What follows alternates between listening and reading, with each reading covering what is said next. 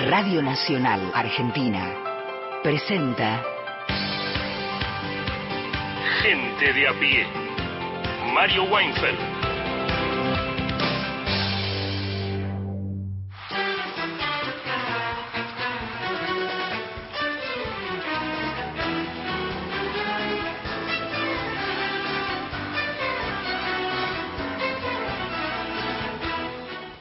Buenas tardes a todos y todas. Estamos por Nacional, Nacional Folclórica y más de 20 emisoras que irradian. Gente de a pie, ahora que son las 3 y 6 minutos y lo haremos hasta las 5 de la tarde de hoy, como solemos hacerlo de lunes a viernes. Eh, tenemos un programa que tiene, tiene muchos recuerdos, por cierto, y ya verás por qué.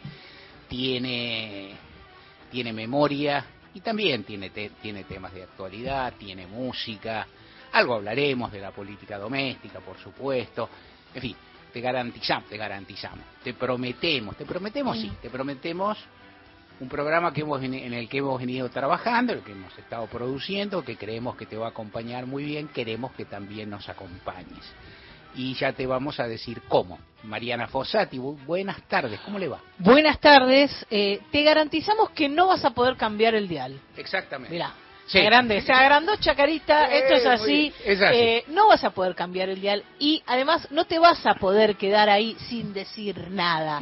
Así que si te gusta hablar y dejarnos un mensaje, nos podés llamar al 0810-222-0870. Si preferís escribir un WhatsApp, 1138707485. Hoy podés empezar a elegir tus canciones para el jueves. Impresionante. Además de comentar lo que quieras. Lo que quieras. Y hoy seguramente hay por lo menos un par de tópicos, tal vez inclusive aquel sobre el que verse el editorial que habilita que inspirarte para proponer canciones sin obligarte. Vos proponés canciones de lo que quieras, pueden ser temáticas, pueden hacerlo, pueden ser monográficas, todo, de todo hay. Eh, Victoria de Masi, buenas tardes, ¿cómo anda? Hola Mario, buenas tardes, buenas tardes Mariana, buenas tardes para todos nuestros oyentes en este lunes lluvioso acá en la ciudad de Buenos Aires y una semana que recién empieza. Te cuento con qué vamos hoy. Claro. Hay un montón de derechos que tiene que ver con nuestra vida cotidiana que desconocemos y que la verdad nos vendría muy bien saber para evitarnos discusiones en el chino, discusiones en la farmacia, así que hoy nos vamos a ocupar de eso. Muy bien, muy bien, eso va a ser luego, tendremos recuerdos y ya te pido el título de editorial, que es la recordación de un hecho histórico muy relevante que está que por cierto está recorrido en muchos lugares, trataremos de hacerlo a nuestra manera. Mariana Fossati, te pido por favor el título. Chile y Allende, recuerdo 50 años después. Me mandaron una carta por el correo temprano. En esa carta me dicen que cayó preso mi hermano. Y sin lástima con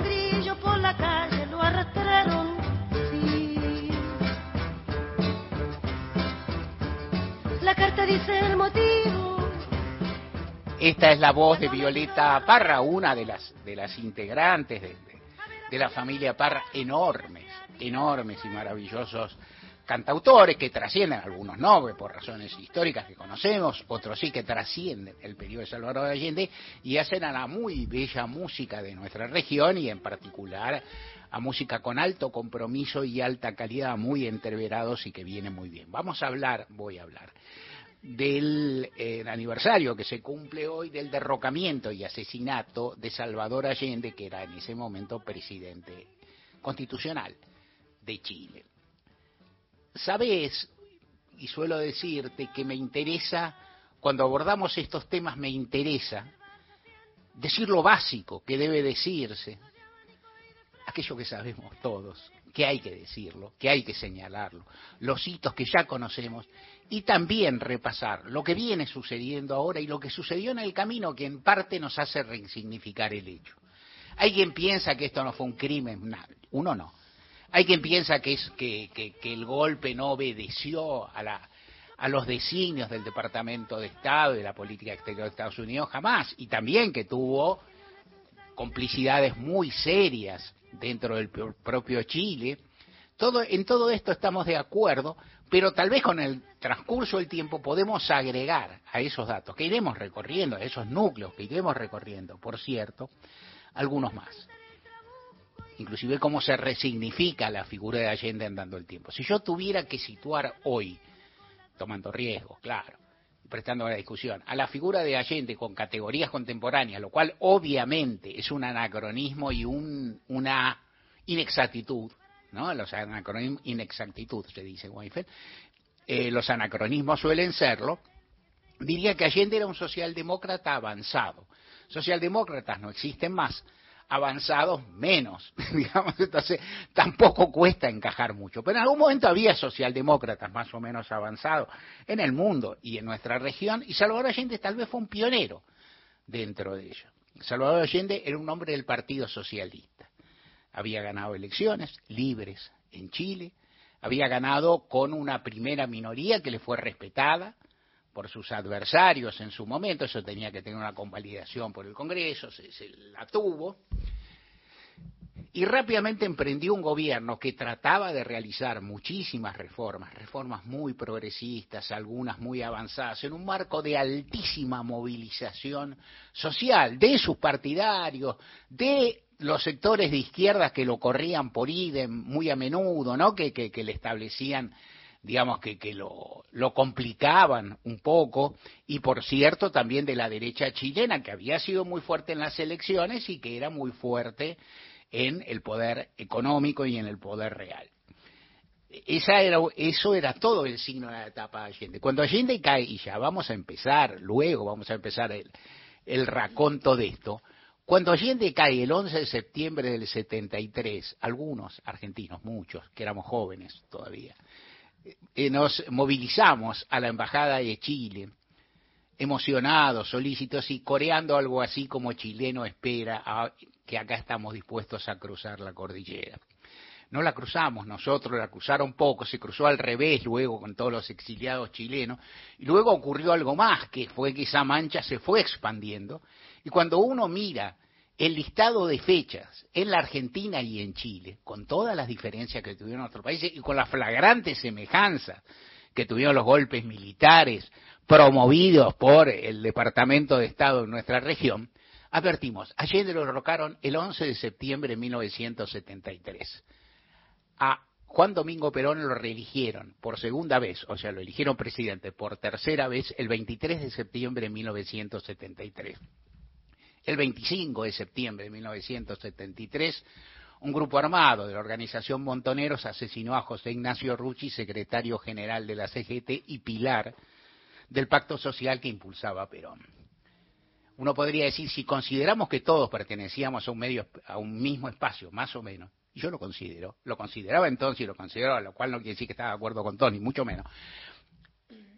Quiere decir que ahí algo pasaba y no se veía que no se veía que los riesgos eran inminentes, que no se veía el peligro del golpismo. Y si hacemos otra fecha que tampoco es tan brava, Perón murió. Perón, a quien le, pegó un cachetazo la ejecución de José Ignacio Rucci, murió en julio del 74, menos de un año después. Y el golpe militar se produjo en marzo del 76, menos de tres años después. El golpe militar en la Argentina con todas sus características. Pinochet, Augusto Pinochet llegó a ser el jefe de, la parada militar, pero la lucha contra Allende comenzó antes. Decían que Allende era un extremista, no lo era. Decían que Allende, decían con razón que Allende lo visitó Fidel Castro, que sí ocurría.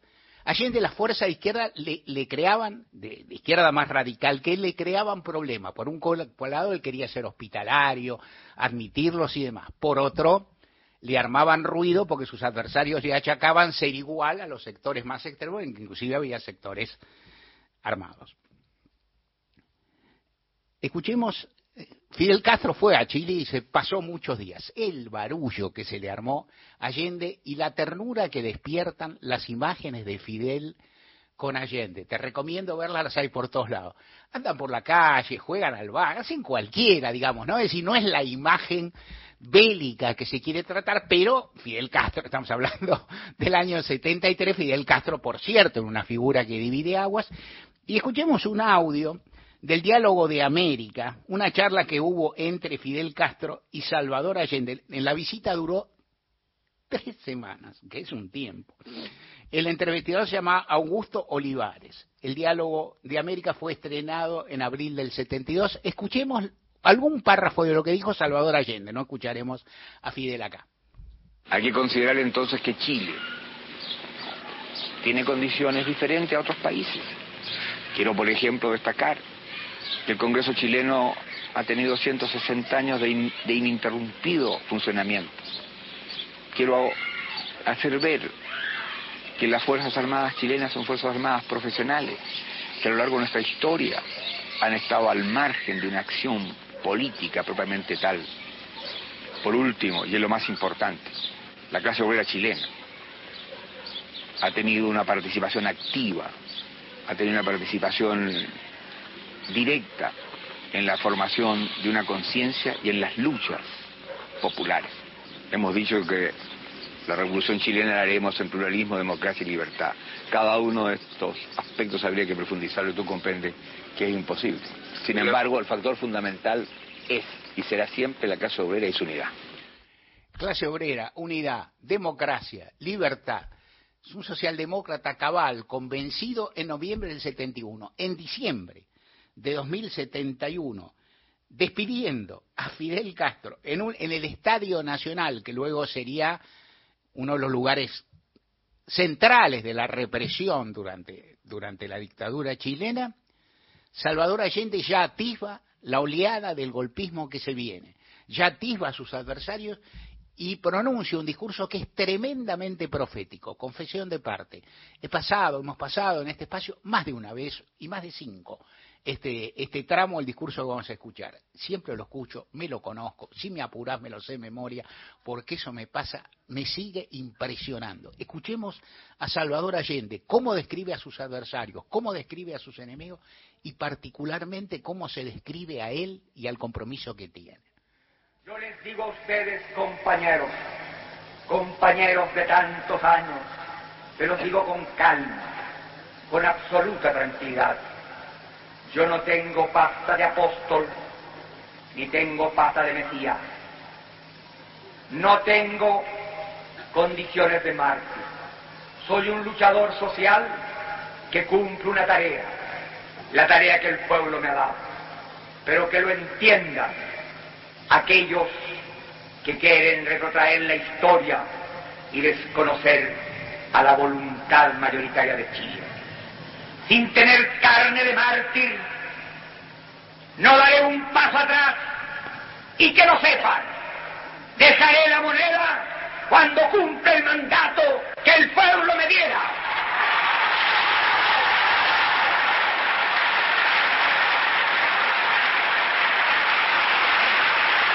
No tengo otra alternativa. Solo acribillándome a balazos podrán impedirme voluntad que hacer cumplir el programa del pueblo. Es tremendo, ¿no? Es tremendo porque es predictivo al máximo nivel. Uno dice cuánto sabía, cuánto, saber no sabía, el, futuro no estaba totalmente escrito, cuánto intuía, veía la dimensión de la disputa, veía la, atisbaba la ferocidad de sus enemigos y e iba planteando ¿A quién le hablan? ¿A quién le hablan los grandes hombres en esos, en esos momentos bisagra? Yo entiendo que les hablan a los propios, que les le hablan mucho a los propios, ¿no? Le hablan mucho a, su, a sus aliados, a las personas cercanas, a su grupo y demás.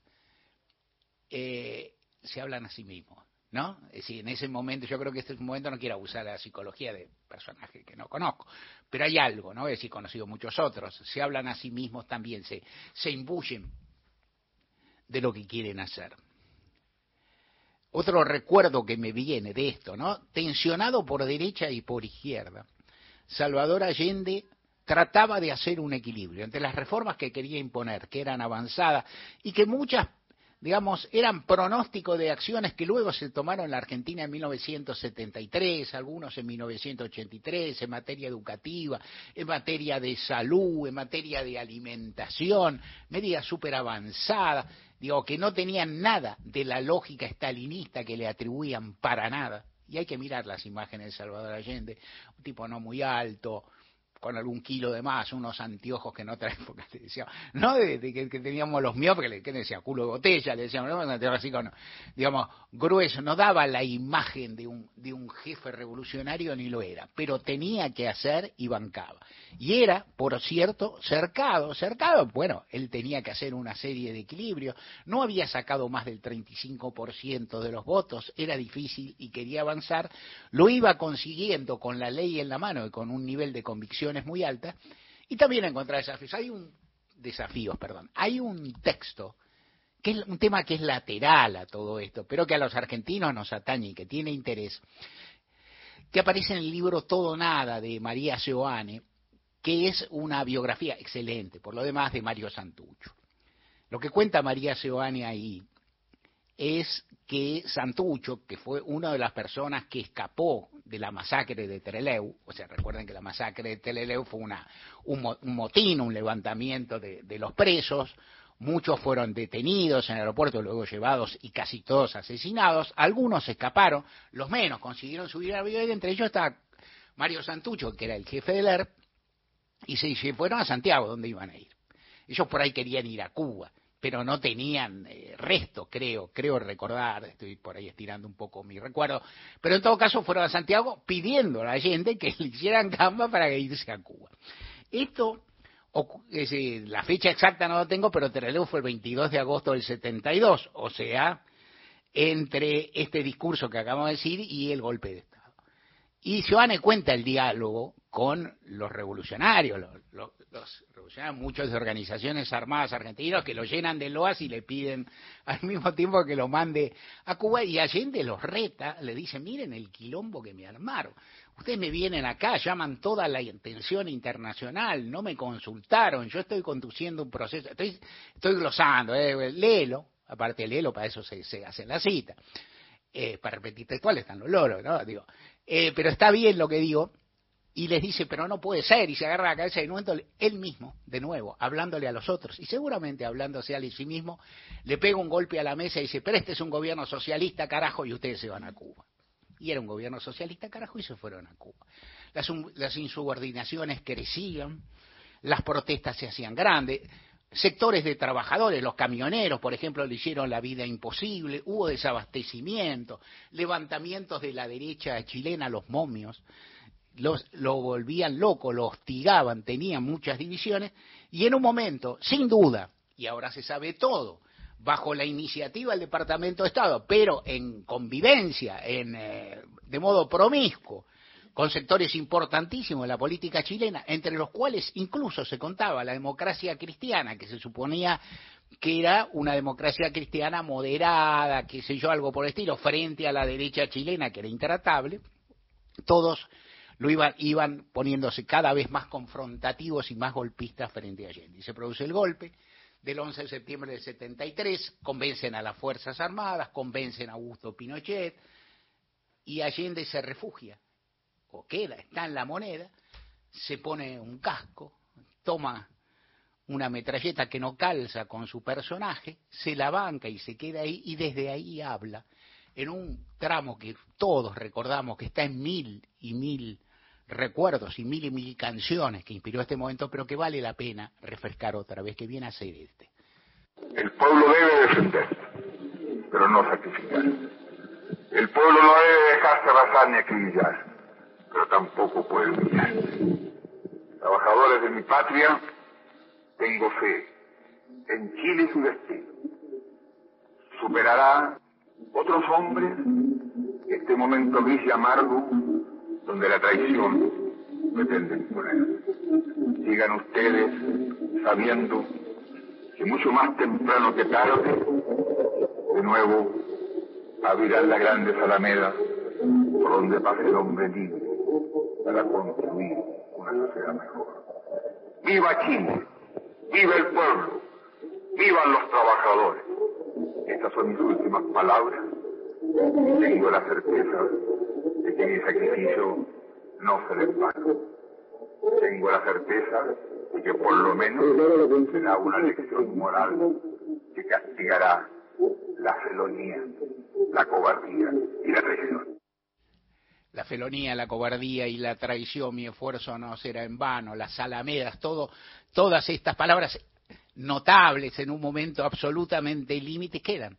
En el recuerdo de Salvador Allende, que fue un mártir de la democracia y fue un mártir de la opresión y fue un, y fue un sujeto democrático. Fue un hombre que intentó en ese momento estirar los límites de la democracia con una voluntad transformadora al, cual, que insoportable para la derecha chilena, insoportable para los grandes poderes mundiales. ¿Qué más decir de acá en más? Varias cuestiones que aparecen ahí. Eh, hay una lección que extraen de esto, opinable, te la cuento, la extraen las izquierdas europeas y aún la izquierda chilena, que es muy difícil hacer un proceso socialdemócrata avanzado sin una mayoría política democrática amplia. O sea, la experiencia de tener un 30, un 30 y pico por ciento difícilmente te dé sustento. Esto no es una crítica para Allende ni una justificación de golpe jamás. Es decir, una lectura política. Esto es lo que hacen los eurocomunistas, mucho. Tienen razón, no sé quién soy yo. Tienen razón, no lo sé. Los eurocomunistas y los socialistas. Y en Chile, la concertación.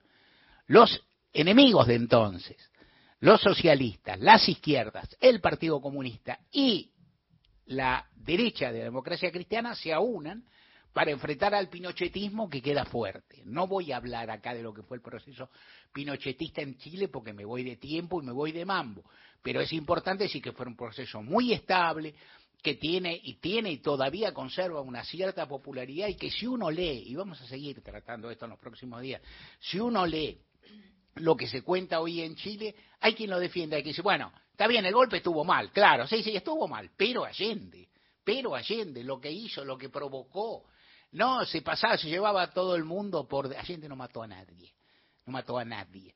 Es decir, los que mataron son los otros y mataron todo esto.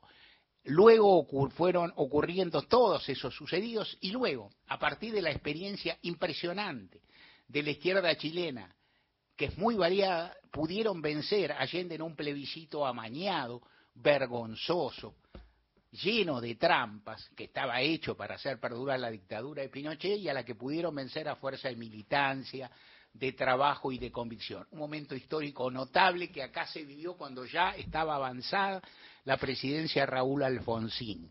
La vivimos así como en esa época gritábamos que íbamos a cruzar la cordillera, en esos días nos daban ganas de cruzarla, porque la democracia argentina ya había llegado, porque estaba en un momento decepcionante, ¿no? Es decir, 88, o sea, hay un momento de inflexión que no era ideal, había hiper, se habían levantado no los carapintadas y qué sé yo, y en Chile parecía haber un aire, no es para tanto, nunca hay que vivir las simetrías y los procesos de, de cada país son únicos y únicos.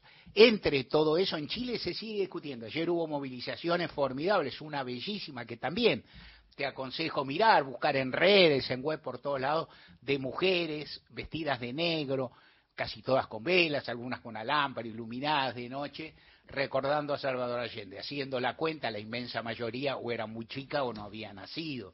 Cuando Allende ofrendó su vida, que eso hizo, pero no la ofrendó por, con por voluntad de mártir, que como él decía no lo era, ni con voluntad de héroe, lo hizo por tremendas convicciones.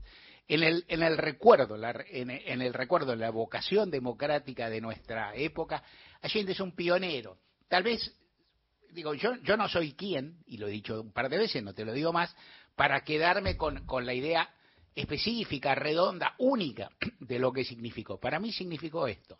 Fue algo así como uno de los padres de las democracias que todavía estamos intentando tener en la región con una vocación de cambio más grande que la que tuvieron muchas de nuestras democracias, salvo en un periodo corto que vivimos en los primeros años de este siglo y con una convicción y una dignidad gigantesca. Inspiró música por todos lados, nos vamos escuchando algo de eso. Que vengan a quitar lo que nos da la tierra, nuestra tranquilidad. Ay, ay, ay, ay, nuestra tranquilidad.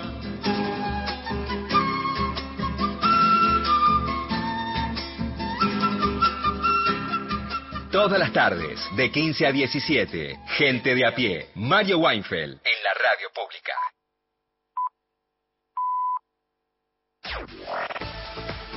Nacional Noticias. El país en una sola radio. Es la hora 15, 30 minutos en todo el país.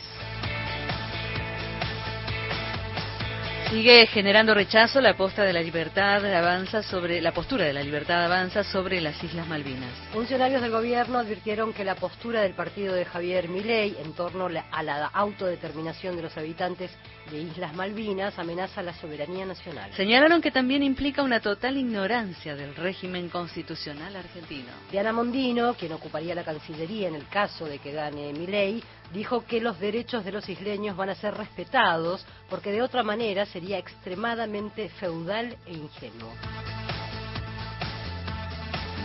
El gobernador de Entre Ríos, Gustavo Bordet, aseguró que Sergio Massa será el próximo presidente. Entre Ríos será parte del triunfo de Sergio Massa, lo dijo el gobernador Gustavo Bordet desde Tucumán, donde participó del acto que encabezó el candidato a presidente de Unión por la Patria, Sergio Massa. Después de la ruina en la que la oposición dejó a la Argentina en 2019 y frente a las propuestas que buscan hacer explotar el país, nosotros proponemos construir, dijo el mandatario entrerriano. El 22 de octubre vamos a consolidar el país del trabajo y de los trabajadores, de quienes producen en el campo, de los que llevan adelante su emprendimiento, sus comercios y sus pymes el futuro es con una Argentina unida y sin violencia, expresó Bordet. En esa línea subrayó que Unión por la Patria encarna el federalismo que dio origen a la Argentina. Somos la fuerza de los habitantes de cada una de las provincias, enfatizó Bordet. Rubén Lovera, LT14 Nacional Paraná. Datos del tiempo. En Puerto Argentino, Islas Malvinas, temperatura 4 grados, humedad 86%, cielo cubierto. En Buenos Aires, la temperatura es de 20 grados 8 décimas, humedad 83%, el cielo está cubierto. Informó la radio pública en todo el país. Más info en radionacional.com.ar. Tu verdad, tu identidad está en el día. Radio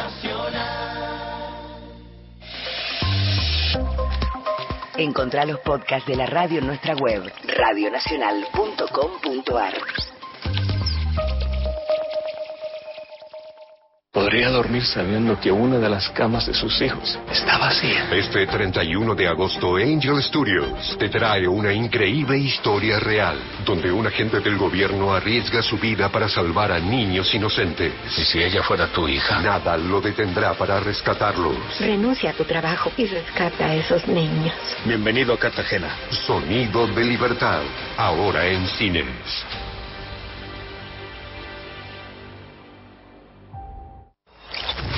Nacional Digital. Una señal. Todas las radios. Escúchala en nacionaldigital.com.ar. ¿Buscas un lugar donde estacionar en el microcentro? Déjanos tu auto. Lo recibiremos bajo las más estrictas normas de seguridad sanitarias. Cuidarte y cuidarnos es la prioridad. Estacioná en el garage más seguro del microcentro, Avenida Corrientes 677, a metros de la calle Florida, sobre el lado izquierdo de la avenida. Audiencias activas para una comunicación democrática. Defensoría del Público, en defensa de las audiencias. Soy Mónica Beltrán. Quería contarles que esta Defensoría es un espacio de promoción del derecho a la comunicación de las audiencias. ¿Qué es esto? En criollo, que tenés derecho a informarte, a opinar, a expresarte y a recibir información veraz. El derecho a la comunicación es una herramienta que nos permite acceder a otros derechos, a la salud, a la educación, al trabajo, a una vivienda digna, a organizarnos sindicalmente. Si no, no podríamos ni salir de casa. Si no estamos informados, sería imposible vivir en una sociedad. La Defensoría del Público utiliza sus redes sociales y su portal institucional para vincularse con las audiencias de radio y televisión y también con las y los periodistas. Les ofrecemos herramientas para que a la hora de informar sean más respetuosos de cada una de las personas, especialmente de aquellas cuyos derechos son más vulnerados. Búscanos en las redes como arroba def del público. Para reclamar sobre contenidos publicados en radio y televisión, ingresa a www.defensadelpublico.gov.ar. Cliquea en reclamos y envía el formulario. Defensoría del Público en defensa de las audiencias. Yo creo en nuestro producto. Yo creo en el talento argentino. Yo creo en mi país. CREAR es un programa del Ministerio de Economía para aumentar el crédito productivo de las empresas nacionales, con el objetivo de generar más valor agregado a nuestros productos y nuevos puestos de trabajo. Entra en argentina.gov.ar barra crédito argentino y busca el mejor crédito para tu empresa. Primero la gente. Ministerio de Economía. Argentina Presidencia. Ombu, inversión tecnológica en calzados de seguridad. Ombu, caminamos el futuro. Calzados Ombu, nuestro liderazgo a tus pies. Temporada invierno. Nacional. Todos los climas. La radio pública. Todas las tardes, de 15 a 17, gente de a pie. Mario Weinfeld, en la radio pública.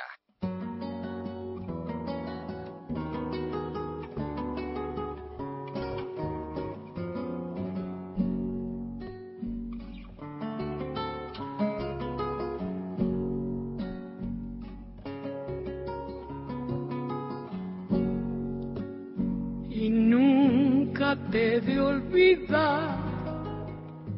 En la arena me escribías, el viento lo fue borrando y estoy más solo mirando el mar. El viento lo fue borrando y estoy más solo mirando el mar. Lindo cuando una vez, bajo el sol del mediodía, se abrió tu boca en el beso como un damasco lleno de miel. Se abrió tu boca en el beso como un damasco lleno de miel herida la de tu boca, que lastima sin dolor. No tengo miedo al infierno, con tu recuerdo lleno de sol. No tengo miedo al invierno, con tu recuerdo lleno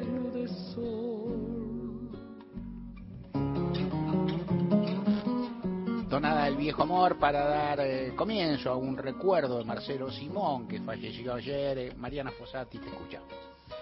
Nos dejaba ayer a los 82 años quien fue director de esta radio, fue interventor en realidad eh, con el, el, comienzo del gobierno de Dualde de, de la radio y de la televisión, de RTA, digamos, y mm, cuando termina esa gestión suya, que era un poco de ordenar, y no fue la persona que quedó, eh, le consultaron del gobierno a ver dónde se quería quedar, quedar y se quiso quedar en la folclórica. Y ahí se puesto menor, dirían algunos. Bueno, él se quiso quedar ahí en la folclórica y estuvo ahí más de 20 años, hasta hasta hace poco, porque hasta hace poco grabábamos un programa que se emitía los domingos en la folclórica y eh, que donde recuperamos el nombre de un programa histórico de Marcelo que se llamó Voces de la Patria Grande. Vamos a, recuperar acá un par de audios que son de um, una entrevista que le hizo Pedro Patzer, compañero de esta radio que forma parte del equipo de Nacional Doc,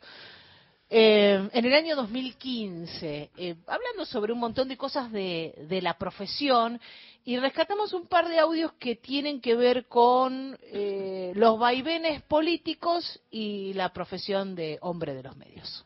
Comencé muy precozmente, a los 16 años de mi edad, ya había hecho alguna cosa en la, en la tele, en los canales de Córdoba, no me acuerdo, pero creo que estaban el 10 el 12, que es el, el, canal madre, el canal más importante, y el 7, no me acuerdo ahora, pero algo hice en Córdoba primero. Pero después vine a Buenos Aires con un contrato para escribir yo, además de, de hablar para la radio y para la tele, eh, comencé trabajando escribiendo, ¿no? Para los medios. Y acá vine contratado para hacer un programa, no me acuerdo, me parece que en el viejo Canal 7, creo que sí. Eh, que hice varios programas con libretistas, muy gracioso, pues en aquella época el Canal 7 estaba en Viamonte y Alem, unos sótanos laberínticos, parecían proceso de Kafka, y se escribía, los libretos se escribían sobre stencil, cosa que a ustedes les resultará como napolitano básico.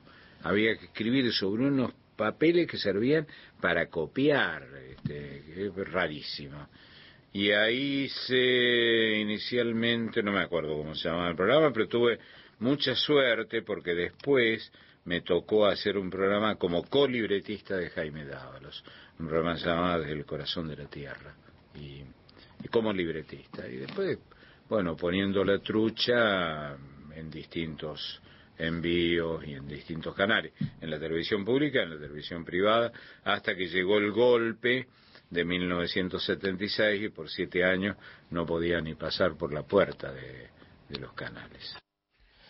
Un comienzo en la profesión muy pibito como libretista, porque Marcelo se, se inició en los medios como libretista, después empezó a hacer programas, bueno, contaba esto de, son unos medios inimaginables mm. para nosotros hoy, donde estaba, la radio estaba todo escrito, entonces eran fundamentales esos libretistas que escribieran absolutamente todo. También fue libretista de Cosquín durante muchísimos años, además de uno de sus presentadores, pero desde el comienzo de Cosquín, allá en la década del 60, un, un festival que se armó porque, bueno, en, en estas, estas biografías de, de tantas décadas de laburo, se mezclan un montón de cosas y un montón de cosas que le gustaba contar a Marcelo que tenían que ver con el país. Cosquín mm. era un lugar a donde iban los tuberculosos a mm, curarse. Entonces tenía mala fama, tenía fama de que si vos pasabas por Cosquín te podías pescar la tuberculosis. La gente se tapaba la nariz y la boca cuando pasaba por Cosquín. Entonces un grupo de médicos dijeron, bueno, tenemos que lavar la cara a este pueblo, ¿cómo hacemos? Y buscaron los artistas más baratos que había y eran los del folclore. Y por eso se armó el Festival de Cosquín. Marcelo era un gran desmitificador de estas cuestiones, no te vendía el, el, bronce de Cosquín, te contaba cómo había nacido porque también había estado ahí. Y la prohibición de Marcelo tiene mucho que ver con, con el golpe de, de Pinochet, tiene que ver con dos libros que escribió él allá a principios de los 70. Uno Adiós Neruda, mártir de Chile, y el otro Allende detrás de la muerte. Fueron los dos libros que escribió Marcelo de muy pibito y que con esos dos libros le dieron un pasaje para la prohibición por todo el tiempo que, duró la, dictadura. ¿Eso qué quería decir? Que no podía trabajar en los medios, que había un listado en la entrada de los medios donde aparecía el nombre de él. Y en esos años sus amigos los cuatro de Córdoba, entre otros, porque la Andresina también, eh, escribió guiones para la Andresina que firmaba el propio Landricina, porque Marcelo estaba prohibido y Luis Landricina le pagaba por eso lo, que le correspondía y también presentó a los cuatro de Córdoba en el interior del país. Había lugares donde no lo dejaban subir al escenario. En este segundo audio habla de eso, de los 70. En los 70, bueno, ocurrió el golpe. Yo hacía eh, un programa en Radio, eh, Radio El Mundo, otro programa en Radio Nacional y otro en Canal 13. Y podría haber hecho otro, pero no me daba ni el tiempo ni las ganas. Algunos los hacía gratis, contra la indicación, porque tenía ese pensamiento peronista socialista que no debía cobrar.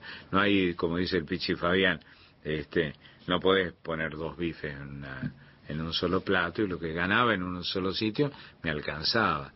Eh, y, bueno, ocurrió el golpe, ¿no? Ocurrió el golpe. Eh, por supuesto, dejé de trabajar en todos esos sitios.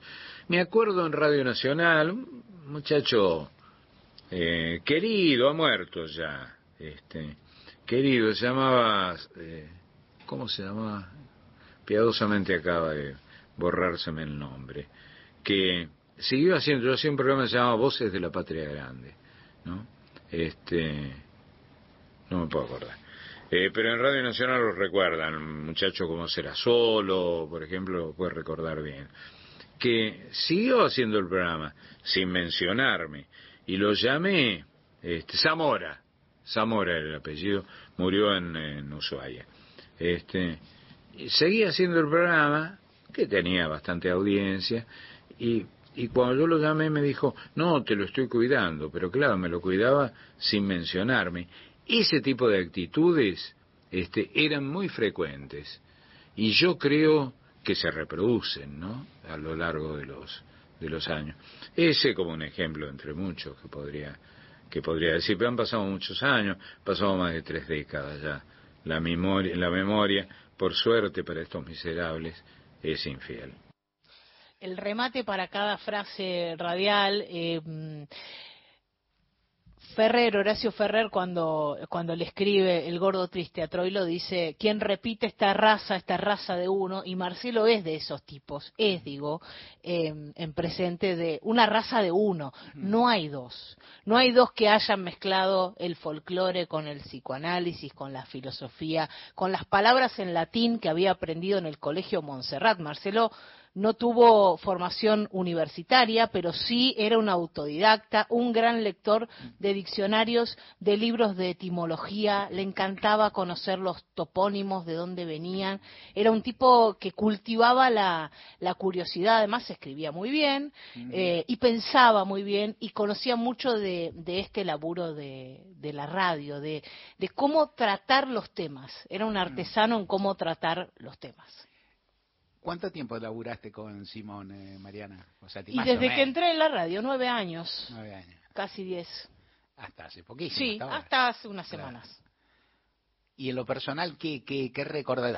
Algo que te pregunté por ahí también antes, en estos días. En lo personal, un tipo eh, recontra social, ¿no? Que, le, que le encantaba que saliéramos del programa a las dos de la tarde y que nos fuéramos a tomar un vino. Nosotros a veces no podíamos ir a tomarnos un vino a esa hora. Muchas veces lo hice, confieso.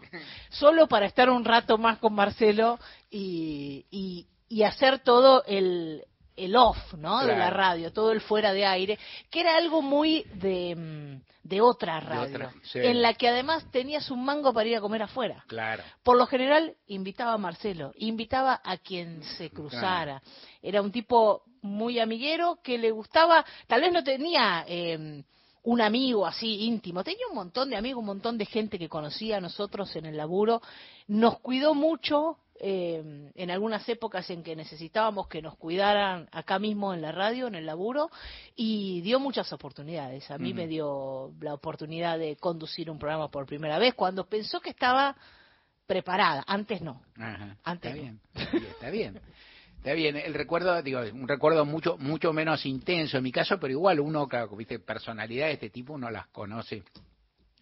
Yo lo conocí más, eh, rasgo, en, eh, yo participé, esto lo recuerdo acá siempre, en la campaña que, gloriosa, dichosa, que hizo Antonio Cafiero para ser candidato gobernador de la provincia de Buenos Aires, la elección que le ganó a Casella, 1987, digamos ahí tuve un lugarcito que, que me llevaba a estar en, con gente más importante desde ya, con gente más importante que yo, digamos, yo cumplí un rol entre otros que yo, pero había mucho. Y ahí había, que yo, esto, un, un sector del peronismo que tenía de todo, había figuras había por lo pronto una cantidad de menemistas incipiente que te ahorro. Digamos, lo que viste a los 30 segundos conocerse el escrutinio, habían cambiado. Pero más allá de eso, Cafiero sí también sabía rondarse de inteligencia, de cierto, pensemos aparte, la dictadura fue terrible y es una marca. En, durante el gobierno radical, el mundo de la cultura, del espectáculo, del pensamiento peronista quedó atrás atrás, no quiero decir que quedó atrás en su capacidad de recorrer, en cierto sentido, no, quedó atrás en los espacios, lo cual uno con el tiempo se da cuenta que, digamos, qué sé yo, uno no, tampoco le puede pedir retrospectivamente al radicalismo que llegó que le cediera al peronismo que perdió, las universidades, las radios que no eran tantas, los teatros, qué sé yo, pero si uno hiciera la cuenta de las figuras importantísimas que no es que estaban proscriptas, porque no estaban, no es que estaban censuradas ni a cañonazo, no es que los persiguieran para nada, pero que no tenían contrataciones públicas, que no, no ligaban esto, que no ligaban nosotros, y tampoco quiero hacer nombres porque sería injusto, pero yo, por ejemplo, que luego entré a la municipalidad de la Ciudad de Buenos Aires, tuve un carguito por ahí, me enteré que, por ejemplo, había un conjunto ligado a los radicales que tenía más que tenía más contratos que Lito Nevia Rada. Este, no sé decirte, 20, que no ligaban nada, es lo, digo, no estoy cuestionando, que estoy diciendo es que estaban un poco atrás. Y entonces Cafiero supo, y Menem a su modo algunos también, cada uno en su, en su target, pero Cafiero supo convocar. Y ahí eh, Marcelo tenía un lugar, porque Cafiero lo estimaba, yo esto recuerdo, lo estimaba especialmente, inclusive yo me chispoteé y te pregunté si había tenido un cargo que no había tenido, pero yo sabía que estaba cerca siempre de Cafiero el que tenía este tipo de amistad que vos comentás. No sería su mejor amigo, pero era su amigo. Sí, y además fue su locutor en el programa de radio que tenía Cafiero. Que era como un aló presidente de... Claro, de, Cafiero. De Cafiero, la provincia con toda la diferencia que uno puede imaginar entre Cafiero y Chávez, digamos, que no eran pocas. Pero, y en este sentido también vale la pena, y cuando uno recuerda esto, dice, bueno, ¿y cómo se reinserta y cómo se... Bueno, la reinserción supone también dar respuesta con esto, dar respuesta con laburo. Lo que vos decís, bueno, ¿qué haces? Por lo pronto, esos recuerdos de proscripción, de persecución, de gente que te da la espalda, que no te saluda por las dudas, gente miserable, que en democracia, digamos, ocurrieron, pero bueno, que son más tenues, desde luego, pero estos dejan huellas. Pero lo importante es también, me parece a mí, y lo digo con respeto porque lo hacen, y también con respeto con aquellos que se dejaron vencer. Porque hay gente que, que, ya está, que se dejó vencer, porque bueno, porque te trataron mal, te proscribieron, te persiguieron, te quitaron la voz, no te dejé, bueno, y un día decís, bueno, puesto vuelo y yo ya quedo envuelto en el rencor, quedo mirando hacia atrás, y hay que tener un cierto ímpetu, muchos argentinos lo tuvieron, muchos artistas, pero tener un cierto ímpetu para salir para adelante, para decir, bueno, yo ahora voy a ir a la radio, yo voy a hablar, yo voy a inventar cosponele. Yo voy a inventar cosquín sin saber que lo estoy inventando del todo, ¿no? Es decir, sin saber la barbaridad que estoy inventando. Y ahí aparece eso. Y en mi recuerdo, un ñato, aparte, que yo tenía un trato incidental, nos conocíamos mucho, a las caritas, digamos, por, por el transcurso del tiempo. Estoy hablando hace, viste, casi, casi 40 años. Eh, bueno, un tipo muy cálido siempre, ¿no? Muy acogedor, muy entrador, en un modo como decir, no estrepitoso, ¿no? Amable, ¿no? Es decir, algo provinciano. Sí, bueno. En el tono, ¿no? Nacido en Córdoba. Eh, en 1940, criado en el barrio San Vicente y, también, decíamos, estudió en el Montserrat, en una época donde les enseñaban latín. latín. Entonces el tipo sabía latín, eh, le había quedado eso también y fue una de sus obsesiones, ¿no? El lenguaje, todas esas cuestiones, pero también, además de tener esa cosa intelectual, tenía una cosa muy atorranta, por decir de alguna manera, una cosa muy de la calle y esa cercanía provinciana, que era un tipo muy, muy gaucho para el trato. Y algo que contás vos de esto también, que esto yo lo vi en el periodismo, eso llegué tarde a eso y listo. En el periodismo escrito, digo, el periodismo escrito tiene toda una tradición. Por ejemplo, yo trabajé en redacción y fue jefe de, sección en página muchos años, entraba a las 3 de la tarde y me iba a la 1 de la mañana. Y entonces ahí lo lógico es irse a comer, digo, lo normal. Porque Para no llegar a tu casa y rebotar en las paredes. En tu casa rebotás, estás acelerado, te comes algo frío, mal, tenés ganas de seguir hablando que eso. Entonces te vas a comer Estás un rato y en una buena horita todo fluye, está muy bien, y el, tu plan de la vida no te lo permite. Es decir, yo trabajaba con gente, ni quiero mencionar, porque no quiero decir que mis yo tampoco podía mucho, pero uno no se imagina, por ejemplo, digo en serio, a Nora Beiras, un, tiempo atrás, o a Irina Hauser yéndose a morfar y a tomar vino después de un día de laburo. Una vez sí, cinco días a la semana, olvídate. No, esto era de todos los días. Y eso era bastante tropecía, era la lógica de si había algunos periodistas, pero tampoco lo podían hacer. Nosotros lo hacíamos en las elecciones. Ahora hay algo en, en, en esa modalidad que es una modalidad de camaradería y demás. Y hay otra cosa de Simón, que no es solo de Simón, él menciona ahí a Cerazuelo, nosotros podemos mencionar a muchos maestros, ¿Qué es esto del respeto por el, vos decís, la, la etimología, la toponimia? Hay un respeto ahí por el conocimiento y por las palabras que decís, por el saber. ¿no? Hay muchas formas de saber. Vos una, una formación académica, puedes tener una versación que adquiriste en los libros mejor, mejor, quiero decir, es bueno, eso, eso te facilita algunas cosas, pero tenés que saber, vos no puedes hablar al cohete y decir, bueno, esto pasó, no me acuerdo si en Kuala Lumpur o en Curuzucuatia, no, flaco, no, no existe esto, ¿no? Pero estas cosas se hay cosas asombrosas que se dicen, y hay una y hay y hubo y hay todavía por cierto ni siquiera lo ubico en una generación pero hay una cantidad de maestros que hacían de eso un culto. Sí, podemos hacer unos nombres eh, que muchos de ellos todos trabajaron en esta radio, Antonio Carrizo, Héctor Larrea o Marcelo Azuolo Marcelo Simón. Claro que sí. Bueno este es nuestro recuerdo. Gracias Mariana. Gente de a pie. Hasta las 17 Pacho O'Donnell en Nacional. Apuntes de nuestra historia.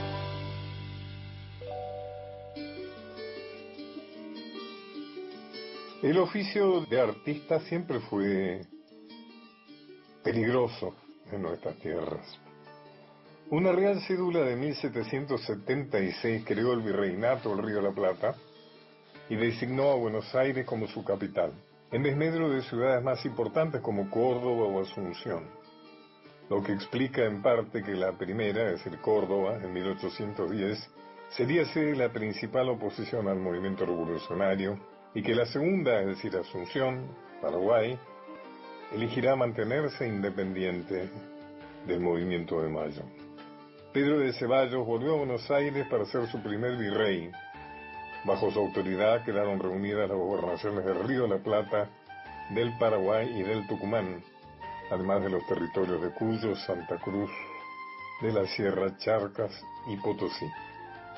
Las minas argentíferas de esta última, es decir, las minas de plata, las ubérrimas de plata, serían las principales financiadoras del nuevo territorio.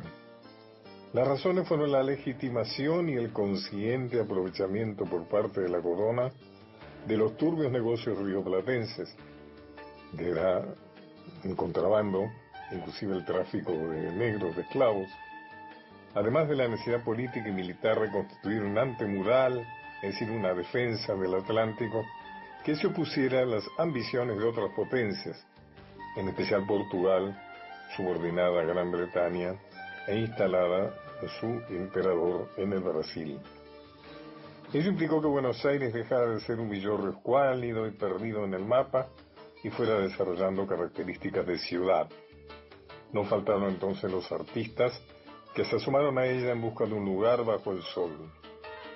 El primero de ellos pudo haber sido el tallista y escultor portugués Manuel de Coito, quien por denuncia de su criada y amante mestiza fue procesado por el Tribunal de la Inquisición.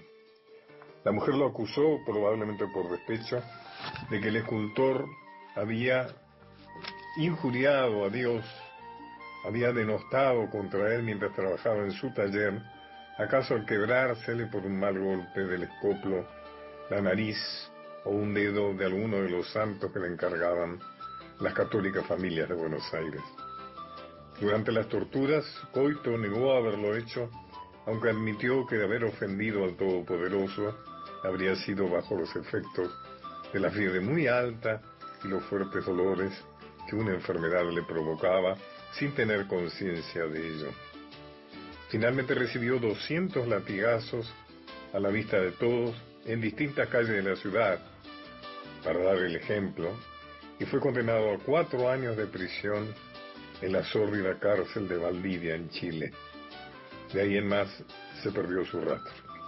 Poito es el autor de una muy valorada imagen del Cristo de Buenos Aires, preservada en nuestra catedral, a la que se le atribuyó haber detenido milagrosamente una inundación que amenazó a la ciudad a fines del siglo XVIII. Volvé a escuchar estos apuntes de nuestra historia por Pacho O'Donnell en www.radionacional.com.ar.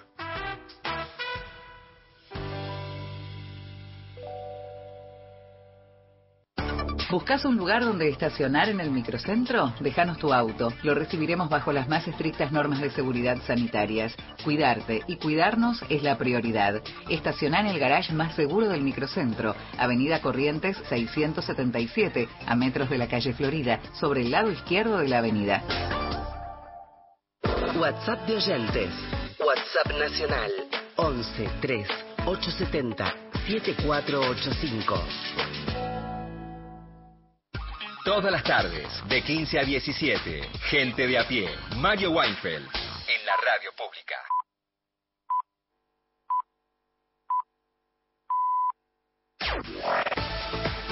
Nacional Noticias. El país en una sola radio.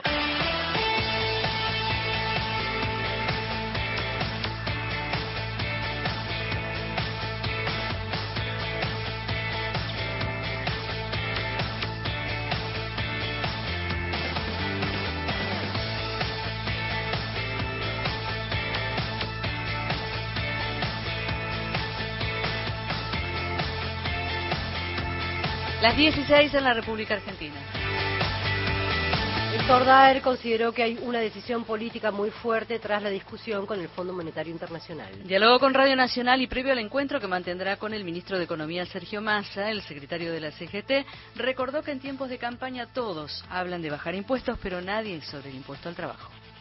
Esto lo venimos conversando con Sergio desde hace un tiempito. Maduró el tema definitivamente después de la dura discusión con el Fondo Monetario, que por supuesto los preceptos del fondo son no bajar impuestos y menos a los trabajadores. Y acá me parece que hay una decisión política muy fuerte en el momento donde aparecen todos, ¿no? Diciendo eh, hay que bajar impuestos, hay que bajar impuestos, pero nadie habla de bajar los impuestos al trabajo.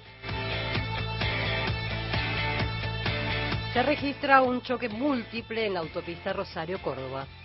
La tormenta de viento y tierra que se registra en la región cercana a Rosario provocó un impresionante choque múltiple en la autopista Rosario-Córdoba a la altura de la localidad de San Jerónimo Sud. La nula visibilidad de los conductores que en ese momento transitaban por allí a raíz del viento y el polvillo produjo una serie de choques en cadena que implicaron autos y dos camiones.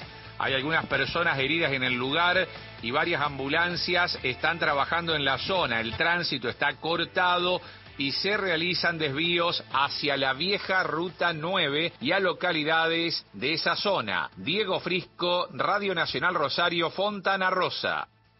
Internacionales. Sube a casi 2.700 la cifra de muertos por el sismo en Marruecos. Los equipos de rescate marroquíes, junto a refuerzos extranjeros, continúan los trabajos para encontrar sobrevivientes y asistir a, a las cientos de personas cuyas casas quedaron arrasadas por un sismo que del pasado viernes. El terremoto es el más grave que se registra en el reino en más de seis décadas y devastó el viernes por la noche a pueblos enteros en la región situada al suroeste de la turística ciudad de Marrakech. Según el último balance conocido, hoy el movimiento sísmico dejó al menos 2.681 muertos y 2.501 heridos. Marruecos anunció que aceptó las propuestas de España, Reino Unido, Qatar y Emiratos Árabes Unidos para enviar equipos de búsqueda y rescate. Deportes. La selección argentina se entrena en el estadio Siles de cara al duelo de mañana a las 5 de la tarde en la altura de La Paz frente a Bolivia. Ángel Di María será titular. La duda pasa por saber si Lionel Messi irá desde el comienzo, luego de la fatiga muscular en el partido inicial de las eliminatorias frente a Ecuador.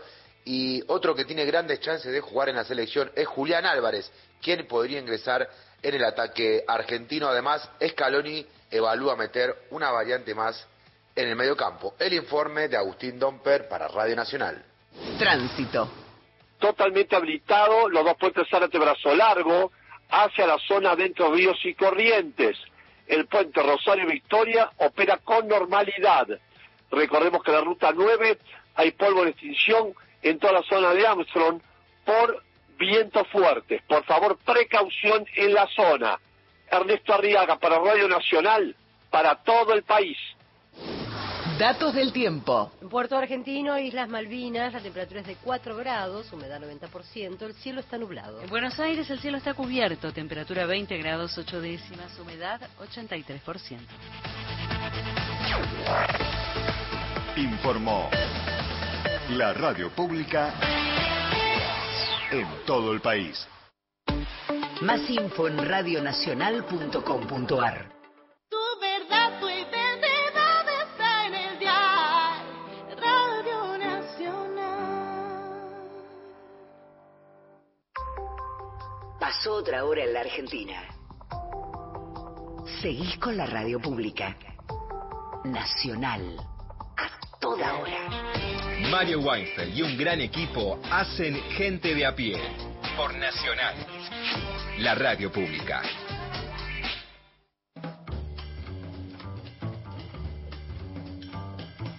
El equipo de gente de a pie está integrado por Mario Weinfeld en la conducción, en la producción Paula Nicolini, Erika Sotomayor y Miguel Fernández, en la operación técnica Natalia Yubarov y Pepe Undiano.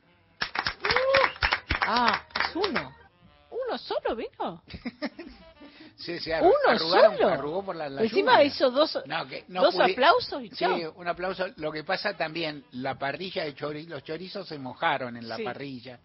Faltaron incentivos. Que Para mí se les apagó el fuego. Sí, sí, sí, algo así pasó. Sí, algo pasó.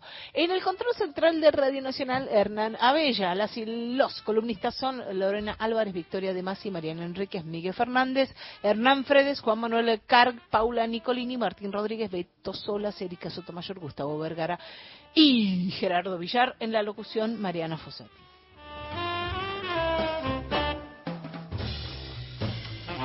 Consigna tanguera de esta semana, que ha sido una consigna recurrente, pero que hacía mucho que no hacíamos. Novedades. ¿Qué hay de nuevo? No te gustó, no te convenció. Sí, ¿Te, sí, no, hay te que ver. esperabas algo más florido? No. más novedoso que esto no, te- más novedoso que está. No, esperemos, miramos. novedades. Miremoslo, cam- es como... Hay que verlo caminar, ve- veámoslo andar y después digamos. Bueno, la cosa es que eh, hay un dúo del que hemos escuchado ya eh, un disco de Darienzo en guitarras, que es el dúo Villarreal Crom. Juan Villarreal y Patricio Noé Crom. Crom es su apellido. Eh, no es un artístico ni nada por el estilo. Hace 13 años que se conocen y trabajan como dúo y sacaron el, su quinto disco juntos. Hicieron unos cuantos. El último era este de, de las los arreglos de la orquesta de Darienzo llevados a dos o tres guitarras, depende la grabación. Está buenísimo ese disco también.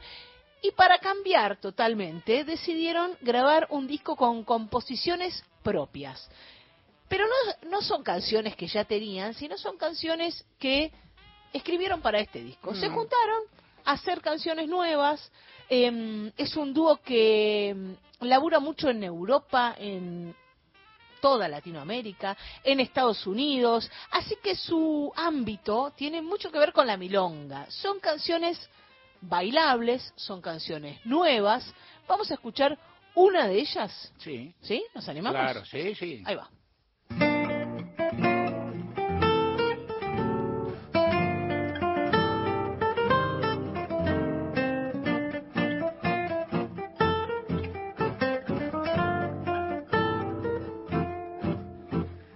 Llega tu recuerdo en papelitos de armení que se queman sobre sus cenizas. Todo ese misterio del oriente queda en mí y perfuma mi alma con su brisa.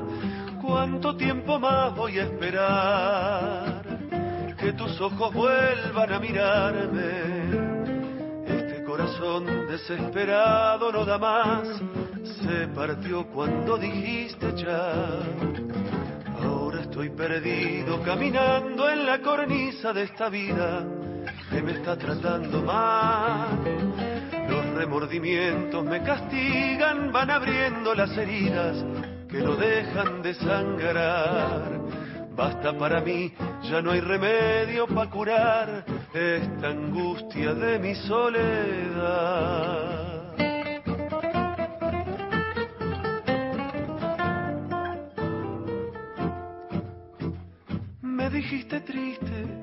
Ya no podías más, que tu cielo estaba en otro lado. Te fuiste corriendo y yo me quedé acá, mirando el techo derrumbado. Si algún día decidís volver, pienso que quizá te esté esperando. Y si no volves, entonces solo encenderé papelitos para recordar. Estoy perdido caminando en la cornisa de esta vida que me está tratando mal. Los remordimientos me castigan, van abriendo las heridas que no dejan de sangrar. Basta para mí, ya no hay remedio para curar esta angustia de mi soledad. Este corazón desesperado no da más, se partió cuando dijiste ya. Papelitos para recordar es un tango de con letra y música de Juan Villarreal, que es quien cantaba, Ajá. y además seguramente alguna de las guitarras que sonaban estaban ahí. Tocó el guitarrón en, en este disco y eh, que es una guitarra un poco más grande Claro. y es más grave también. Y también Patricio Noé Crom en la otra guitarra. Hay un montón de canciones, son de este estilo, clásicas y modernas para, para citar ese boliche precioso que supimos visitar en la calle Callao, porque hay algo de la musicalidad y, y de la melodía que es muy clásico y hay otras cosas más modernas, como dice, dice ahí Juan Villarreal, cuando dijiste chao, no dice adiós, amada mía, bueno, no, todo eso no aparece. Aparecen acá el papel de Armení, dice él. Y yo ¿qué? ¿De qué está hablando Juan Villarreal? El papel de Armenia es un papel secante aromático, impregnado de fragancias o aceites esenciales, que eh, es un ambientador natural. Ajá. Qué finos que son estos chicos. Pero- son tan viajados. Pero eso se seguirá usando ahí porque en el mundo está tan raro, te Sí. trae inteligencia artificial. Yo busqué y se consigue. Se consigue todavía. Sí, se consigue, pero eh, es una cosa inventada en 1880. Claro, y se sigue usando. Sí. Otro- y estos chicos lo usan en las canciones. de los recuerdos de, de tantos recuerdos de, de, de Marcelo Simón que contaste me quedó picando también la, la cuestión del stencil que nosotros Sí. nos formamos con eso y hacíamos y en otro momento por ahí charlamos algo lo que uno recuerda porque a uno le tocó porque digo el stencil es la forma de imprimir cuando no había impresora De hacer las copias. de hacer las copias, hacer algo para hacer muchas copias. sí. Vos hacías un stencil, pues entonces hacías un documento con muchas copias, los panfletos. Ahora, el stencil, un papel que ponía la tinta ensuciada, o sea, había que tener un piso de destreza, que siempre me fue esquivo, porque el stencil era como un papel de calcar, cosa que nadie sabe qué es, pero en todo caso un papel finito. Sí. Entonces vos lo, lo perfora- vos lo tocabas con, con la máquina de escribir y se perforaba. Y por ahí hasta donde entiendo, y los- la oyentada me sabrá esclarecer, porque siempre hay alguien, pasaba la tinta. Pero para que pase la tinta y pegue bien, tenés que pegarle justo. Y después al acomodarlo, que lo tenés que acomodar, es un bollo. O sea, no capacitaba. Pero muy lindo el recuerdo, porque era muy artesanal eso. El disco este que acabamos de escuchar, que es nuevo y que está en plataformas digitales, se llama Moderno Trovador. Escuchamos una canción. Es de Juan Villarreal y Patricio Noecrom y es la primera novedad de esta semana. Buenísimo. Encontrá los podcasts de la radio en nuestra web, radionacional.com.ar. Estás a un clic de escucharlos. Nacional, la radio pública. Pa, ay, dale, pa, escuchame. Mirá lo que tengo para mostrarte. Así vas a estar en 10 años. ¿Cómo te ves? Pa, mira, me veo bastante fachero, ¿eh? Tranquilo y sobre todo jubilado. Ah, ¿te vas a jubilar? Sí, ya me estoy encargando de eso. Qué bueno. Bueno, dale, dale, prende. Si te faltan hasta 10 años para cumplir la edad para jubilarte y adeudas aportes, ahora los podés regularizar con el nuevo plan de pago de deuda previsional para trabajadoras y trabajadores en actividad. Tu esfuerzo cuenta. ANSES, Argentina Presidencia. 144, la línea gratuita de contención, información y asesoramiento para mujeres en situación de violencia en sus diferentes formas. 144, en todo el país, los 365 días del año. Mirar el horizonte y ver cómo cada mañana asoma un país donde se quiere amar, trabajar, disfrutar, gestionar, celebrar, estudiar y progresar. Todas esas cosas que nos marcan, esas cosas que nos unen. Radio Nacional. Marca País. Gente de a pie. Hasta las 17.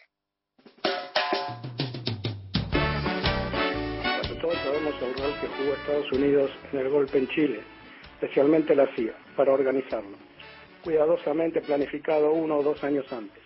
Hasta se dijo que la dictadura militar en Argentina sabía un año antes el desenlace en Chile. Dicen que hasta funcionarios argentinos se reunieron en el cuartel general de la CIA en Virginia, Estados Unidos, y los argentinos se opusieron tenazmente, pero no hicieron nada por evitarlo. Horacio de Caseros, en esa visita a Allende, Fidel le dice, la revolución en paz está bien, pero hay que tener las armas porque las vas a necesitar. Nos dice Horacio de Caseros en nuestro WhatsApp. Buenas tardes, compañeros. Sí, Mario, totalmente de acuerdo. El mismo sentir que vos transmitiste en tu editorial lo comparto, porque Allende es como que siempre transmitía la caballerosidad, era un caballero de la democracia, era una cosa que uno, no sé, en su juventud, adolescencia lo apreciaba. Ramón Alejandro de Ciudad Evita también nos escribe, buenas tardes Mario y equipo, qué buen comienzo de programa. Recuerdo, recomiendo, no recuerdo, volver a escuchar el discurso de Salvador Allende en la Universidad de Guadalajara, México, en diciembre del 72. El rol de los jóvenes y viejos jóvenes de la universidad, del profesional. Abrazo, nos dice Ramón mm, desde Ciudad Evita. Sí, buenas tardes. Acá desde la Patagonia Gracias Mario por la editorial, me parece muy importante en este momento de nuestro país y aunque creo que cada pueblo con su propio proceso, para mí el golpe del 73, la coherencia y el enorme tamaño moral de Allende son un hito en mi vida. Gracias. Estela Maris de San Fernando, hola, buenas tardes, muy claro y bueno el editorial de Mario y excelente el recuerdo para el señor Marcelo Simón. Hola, sí, buenas tardes, Mario Weinfeld y todo el equipo. Hoy el Día del Maestro, qué bueno recordar a la gente que dejó huellas en la radio, ¿eh? este, que hacía, eh, bueno, la base del prestigio, ¿no?, de la, de la radio, este, gente tan leída, como dicen en el interior, ¿no? cuánta falta hace lo de esa gente, ¿no? Eh, bueno, muchísimas gracias y, bueno, buenísimo este, el programa. Nos escribe Chiqui Cuevas, tengo el honor y la dicha de compartir programa en FM Radio Federal de Bolívar, eh, donde se emitía su Hoy Folclore, se refiere a un programa que hacía Marcelo para radios del interior. Un maestro que me seguirá enseñando por siempre, dice Chiqui Cuevas. Hola, sí, soy Mabel Fernández, la Jardina del Palomar y quiero mandar un saludo para Mario Weinfeld y su equipo. Siempre escucho el programa. Son, esta radio es una radio de, que transmite mucha tranquilidad y mucho bálsamo y tiene mucha fuerza. Y me gusta el sentido homenaje que le están haciendo Marcelo Simón, que yo también, en voz de la patria, de la patria grande, yo era oyente y lo escuchaba. Y también a su a, a la otra excelente locutora que fue Mario Weinfeld está en Nacional, la radio pública.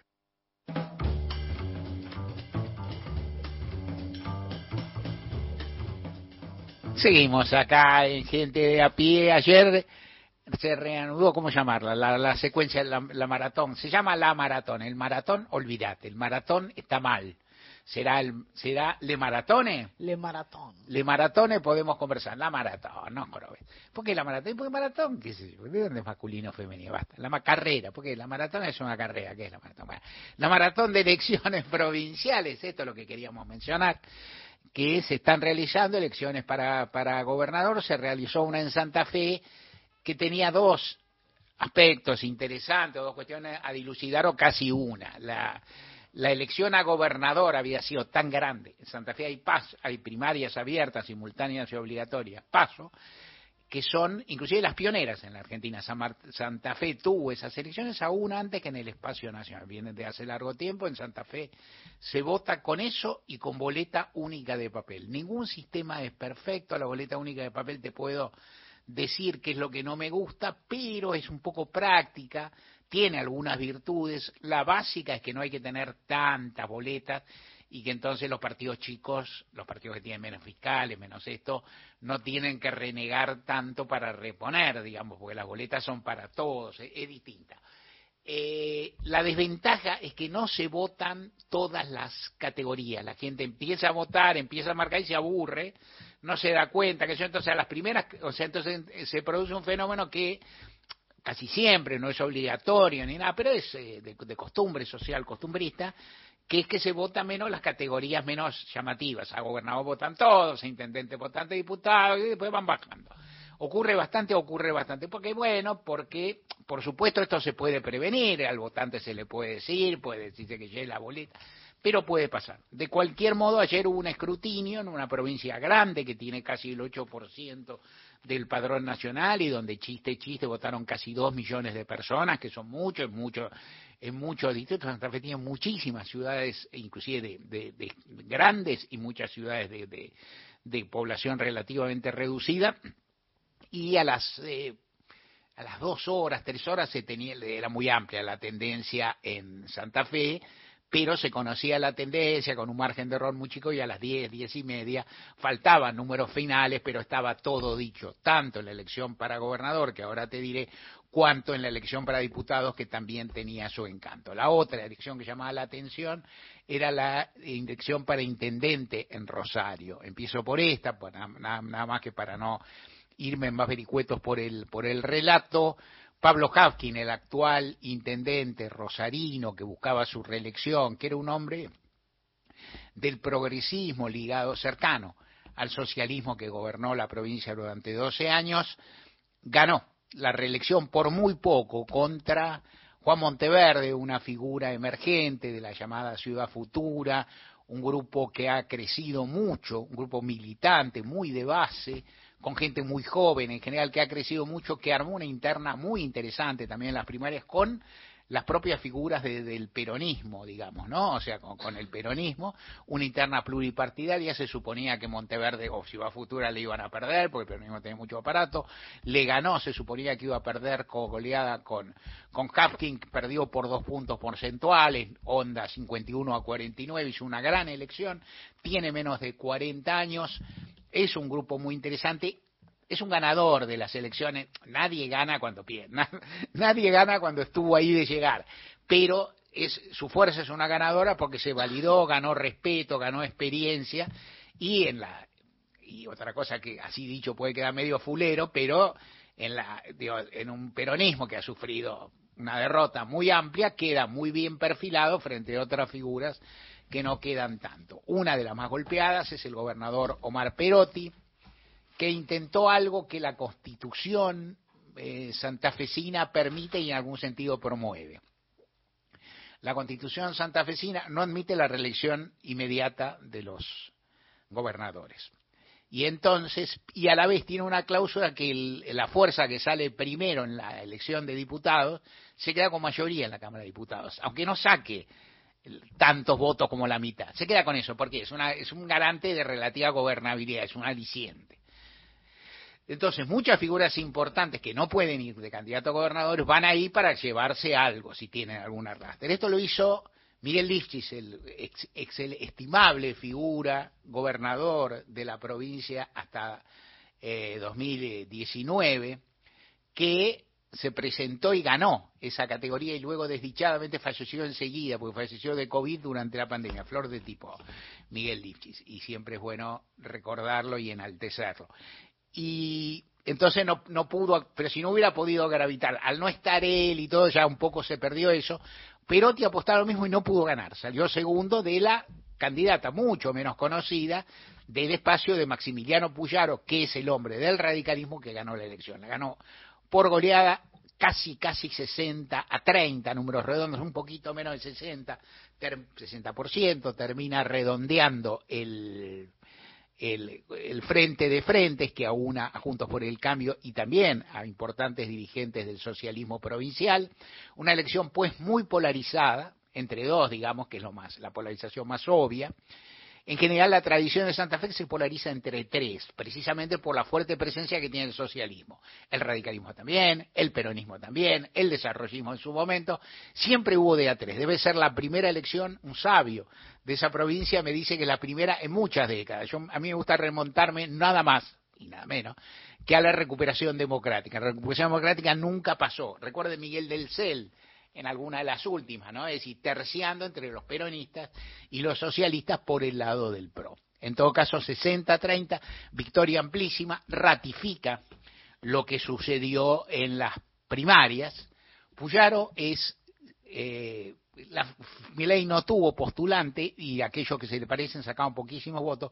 Puyaro es, para los eh, parámetros de Milei, un tipo de la recontracasta es un dirigente radical, que fue radical toda su vida, que hizo casi un escalafón en política, que tuvo numerosos cargos, numerosos puestos, que fue ministro de Seguridad de Lifchis, y que ahora llega a la gobernación después de una prolija carrera política integrando la lógica de la casta, una figura, este, y llega y gana muy bien, y le gana al radicalismo una provincia, que el radicalismo no gobierna desde hace, de nuevo, la recuperación democrática, never y en los 60 tuvo un gobernador que es una figura histórica, que es Aldo Tesio, pero bueno, estamos hablando hace 60 años, o sea, el radicalismo queda fortalecido, va quedando fortalecido por esta secuencia de elecciones.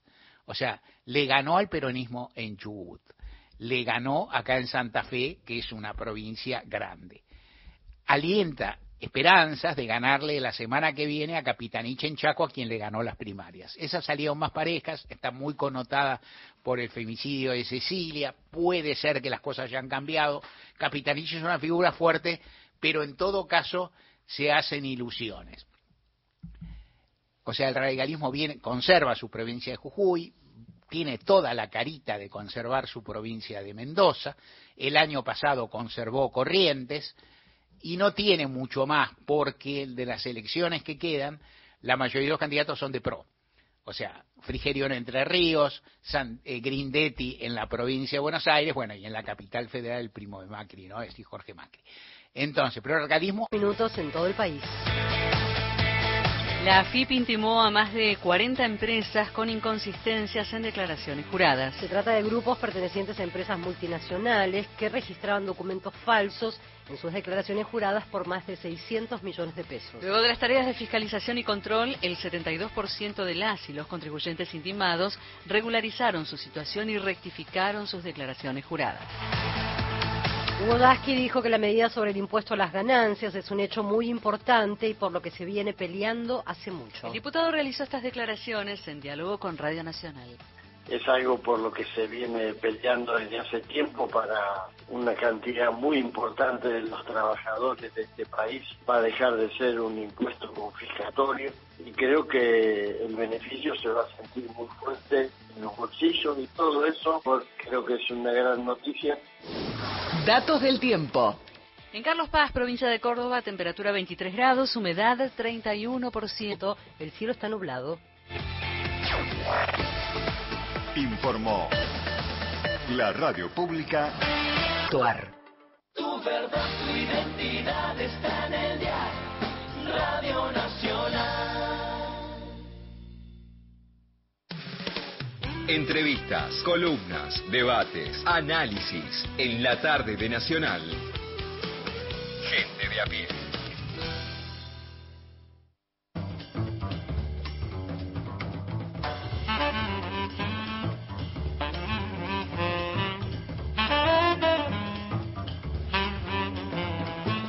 Victoria de Masi tiene una entrevista.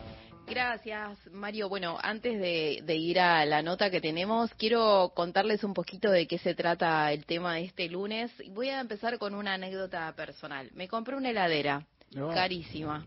Y si no, eso no funciona, asesorarse con un abogado y enviar una carta de documento. Eso es lo primero. Y después, si no responde la carta de documento, ahí sí se va a una mediación y se reclama todos los daños ocasionados por no tener la heladera durante cinco meses, me habías dicho. Sí. Cinco meses. Bueno, cinco meses no estuviste en la heladera. ¿Vos tenías otra heladera? ¿Cómo hiciste para guardar tus alimentos? Todo eso hay que tener en consideración. No es simplemente no tuve la heladera, no, eso me causó daño, me causó perjuicio, porque yo no pude utilizarla, algo que había pagado, me dieron vueltas durante cinco meses, me hicieron perder tiempo, me hicieron perder energía, tuve que contratar un abogado. Entonces todo eso es lo que se reclama, además de la reparación de la heladera. Es más grande, no es solamente la reparación, sino también todo el daño que te ocasionó no poder tener una heladera. Bien. Y respecto de la cuenta bancaria, ¿qué, qué pasa para que alguien obtenga tus datos, o sea, rompa esa barrera de seguridad y derive tus fondos a una cuenta personal, digamos? ¿Dónde está fallando? Ahí, ¿A qué tengo que estar atento? Mira, eh, eso es, la tecnología va avanzando un montón y lo mismo va pasando con los hackers, por así decirlo. Entonces, no sé bien cómo es que entran, pero eh, tuve casos de personas que simplemente le habían robado el celular, se lo robaron en la calle y entraron a sus cuentas bancarias, aunque tenían eh, el código de seguridad, aunque no, perdón, aunque no ellos, los delincuentes no sabían el código de seguridad para entrar al teléfono y lo pudieron vulnerar. Claro. es que no nos damos cuenta que tenemos todo en el teléfono también. Como que ahí hay que hacer un refuerzo de seguridad porque tenemos cuentas bancarias en el teléfono, claves personales en el teléfono. Todo, sí. Es que lo más importante es no tener eh, todo guardado, viste las contraseñas guardadas, que sean todo automático. Eso es en realidad no deberíamos hacerlo. Sé que es muy engorroso tener que poner la contraseña todo el tiempo, pero es una realidad que esto puede pasar. Eh, yo tuve un caso de que le habían robado el celular, le entraron a la cuenta bancaria y le, se la vaciaron directamente. ¿Y ahí cómo es con el banco? Bueno, obviamente eh, el banco no se quería hacer cargo, pero bueno, ahí enviamos una carta de documento, fuimos a una mediación, le expliqué por qué sí tenía, era responsable, por eso que estaba contando antes, de que ellos son los obligados a reforzar su sistema de seguridad. Uno no puede estar pensando en eso, el consumidor. Ellos son los que tienen toda eh, la maquinaria, este, son los que se encargan, los que tienen el oficio, y además fueron los que te obligan a tener home banking. Eso me obliga, un jubilado le estás obligando a tener home banking, así que vos tenés que reforzar eso. Bien. No, es como, es lo mismo que un ladrón vaya a, a la sucursal física y haga una entradera y robe el dinero. No va, no, tiene que responder el banco. Bien. No es el usuario. Entonces esto es lo mismo. Obviamente si van si van solos, eh, sin abogado, dudo, dudo que se los reconozca, obviamente. Por eso es muy importante saber lo que los derechos que uno tiene y asesorarse con un profesional. Esto es así, no Ahora, Daniela, te planteo un tema que también pasó mucho, con, sobre todo con el tema de pandemia y el pago electrónico de, cosas, de cualquier cosa que uno consuma, que es eh, dejar la tarjeta de débito o de crédito a la persona que nos cobra, digamos. No, bueno, no, eso hay que parar con esa costumbre. Eh, eso también lo hablé en Instagram. Es una, es una costumbre que hay que empezar a dejar de hacer. No... ¿Qué costumbre? A ver, contanos qué es lo que tenemos que dejar de hacer dar las tarjetas y el DNI y que se las lleven, porque en este interín se sacan fotos de los dos lados del DNI, de la tarjeta y, ya está. Con eso pueden hacer compras online, pueden sacar préstamos, pueden hacer un montón de cosas, que yo creo que también de ahí puede ser que entren a tus cuentas bancarias, no lo sabemos, pero eh, nuestros datos cuando hacemos estas cosas están a disposición del empleado que uno no sabe. Entonces hay que pedir el que te traiga el postnet a la mesa o te levantás y vas. Yo lo que hice eh, en su momento es, eh, le puse por un marcador, tapé el número de seguridad. Al menos esa, viste la tarjeta de... Claro, cuando das vuelta a la tarjeta que tiene tres números, que es el código de seguridad, eso lo tapaste con un marcador. Claro, me la aprendí de memoria y igualmente me paro o pido el... Pero igualmente aún así le tapé el número. Bien. Lo mismo hay que tener cuidado con el número de trámite del DNI, que también funciona. Eso te iba a preguntar, porque en pandemia cuando te venían, bueno, y ahora, digamos, prácticas que se instalaron, cuando vienen a entregarte un paquete, por ejemplo, eh, para dártelo, eh, te piden que entregues tu DNI o que muestres tu DNI para tomarle una foto. Eso. Eh, no. Ah. Bueno, por e, eso, o sea, sí te lo pueden pedir para acreditar la identidad y pero solamente tenés que exhibirlo, no te pueden solicitar que te saquen una foto. Eso va en contra de la ley de protección de datos personales. Así que si te piden eso, te tenés que negar y si insisten, puedes hacer la denuncia. Pero no, no, no puedes entregar, no puedes, eh, nadie está obligado a proporcionar sus datos sensibles y el DNI, el número de, el número de trámite es un dato muy sensible, porque con eso puedes, también es como el código de seguridad de la tarjeta de crédito o débito. Pero si tapas con un dedo, por ejemplo, el número de trámite del DNI, digo, ya sé que está mal, pero para no pelearte, porque insisto con que ahí también hay un empleado que viene a entregarte un paquete y está laburando, ¿no? Si no querés trenzarte en una pelea, si le tapas con el dedo el, número de trámite, ¿eso estamos en peligro? Bueno, yo igual insistiría y haría la denuncia, no me pueden pedir eso. No, no, o sea, está mal que te lo pidan. Pero bueno, si no queda otra, porque a veces los bancos te lo piden, te, piden el, DNI sí o sí para poder sacarte una cuenta. Sí, taparía el número de trámite con un sticker, un papel. Bien. Y, pero no es lo ideal, pero al menos es algo. Y también el código de barras lo mismo. Bien. Daniela, te tiro otra que con esta también me peleé, obviamente, que es eh, cuando vos querés dar de baja un servicio, el que sea, el cable, la luz, lo que sea, dicen, no, ya entró la factura, tenés que esperar al próximo ciclo, o sea que eso implica eh, pagar una cuota más o, sí, volver a pagar, digamos, cuando vos ya decidiste que no querés más ese servicio. ¿Cómo hacemos ahí? Bueno, lo primero de todo, como dije, por escrito. Así no quedan dudas de la fecha del que lo estás reclamando. Porque también pasa es que llaman por teléfono, piden la baja y le dicen, eh, sí, sí, ya di la baja, después están hace tres meses tratando de dar la baja, le dicen que sí por teléfono, total, no queda registrado en ningún lado, y siguen con que tienen un servicio que no pueden dar la baja. Pero eh, eso por un lado, por escrito. Y por otro lado, vos te tienen que dar la baja cuando la pedís. No, no existe eso de no, espera, no, no, espera el próximo mes. No, la baja me la tomás ahora es así. Por eso es importante hacerlo por escrito, decir que si pasan tres meses y no te quisieron dar la baja, bueno, acá está el mail con el pedido de baja. Así que reintegrame todo lo que me cobraste mal más los intereses. Esa es la manera que hay que hacerlo. Me encanta porque además de que uno puede liberar energía para pelearse, te tienen que dar plata. Esto es buenísimo, Daniela, me encanta. No, pero es que sí, es que si vos me estás generando un perjuicio, yo me estás generando tener que ir, tener que hacer reclamos, pérdida de tiempo, energía, tener que contratar un abogado, con algo que no debería pasar. Entonces, eh, hay, una, hay un daño ahí que se, que se le hace al consumidor. Es lo que decía, eh, esto, esto está también en el trato digno con el consumidor, que es otro artículo que está en la ley de defensa del consumidor, que es otro derecho vulnerado, aparte del de la información, aparte de la seguridad, esto, el trato digno con el consumidor. Bien. Bueno, Daniela, hablábamos recién con Daniela Baldi Oliva, ella es abogada, es una abogada especializada en derecho del consumidor, la encuentran en redes sociales, es muy buena informando y dando consejos sobre cómo nos tenemos que manejar en nuestra vida cotidiana con consumos de todos los días. Daniela, te agradecemos muchísimo esta comunicación y bueno, seguimos atentos a lo que tengas para contarnos, así aprendemos. Sí, dale, obvio. Eh, ahí tengo mi canal de difusión donde lo que quiero es darles herramientas a, a los consumidores, a las personas, para que cuando quieran reclamar puedan hacerlo. Bien.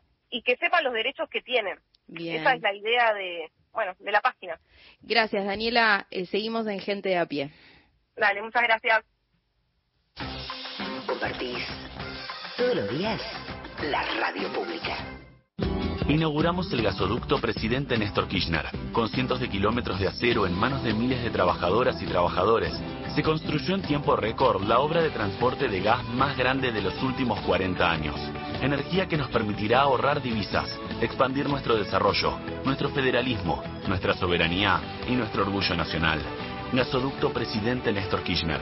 Mueve energía, mueve al país. Ministerio de Economía. Argentina Presidencia.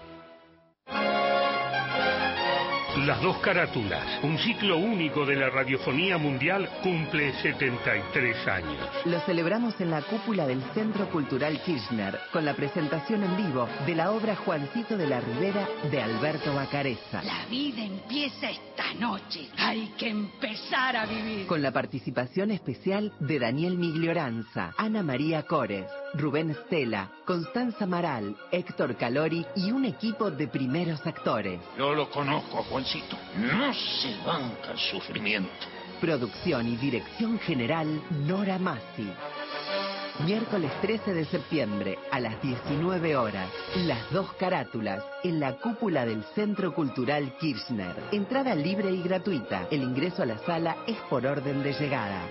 Las dos carátulas, 73 años de historia. Nacional, la radio pública. Yo creo en nuestro producto. Yo creo en el talento argentino. Yo creo en mi país. CREAR es un programa del Ministerio de Economía para aumentar el crédito productivo de las empresas nacionales, con el objetivo de generar más valor agregado en nuestros productos y nuevos puestos de trabajo. Entra en argentina.gov.ar barra crédito argentino y busca el mejor crédito para tu empresa. Primero la gente. Ministerio de Economía. Argentina Presidencia. Pa, ay, dale, pa, escuchame. Mirá lo que tengo para mostrarte. Así vas a estar en 10 años. ¿Cómo te ves?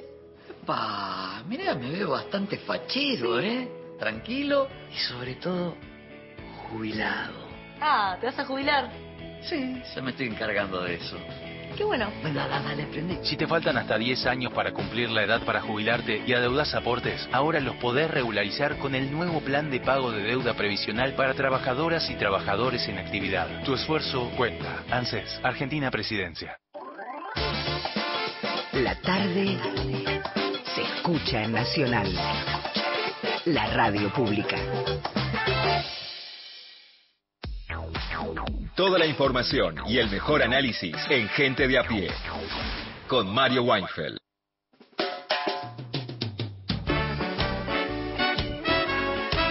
Sergio de la Boca en nuestro WhatsApp. Gracias Mario por esos lindos y emotivos pincelazos sobre el gran Salvador. Solo con respeto me animaría a no estar de acuerdo en meterlo dentro de la tibia e inexpresiva socialdemocracia. No, no lo era. Era un socialista, pero de los reales y tan revolucionario como el Che, con los mismos fines, claro, con otros métodos pacíficos, como el mismo Guevara eh, le dedica en su libro Guerra de Guerrillas, un recuerdo para Augusto Olivares, que como bien recordaste es quien realiza la charla histórica, un documento increíble. posible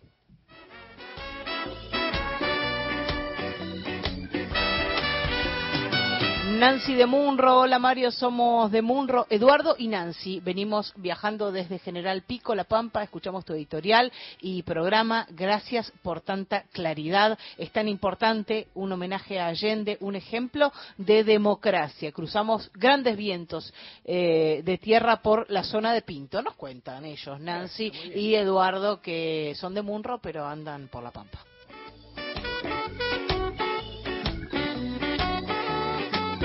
Miguel también nos escribe, linda semblanza hicieron de Marcelo Simón, siempre reconocí su trabajo, pero no me simpatizaba mucho en los últimos años porque lo veía un poco conservador, dice Miguel.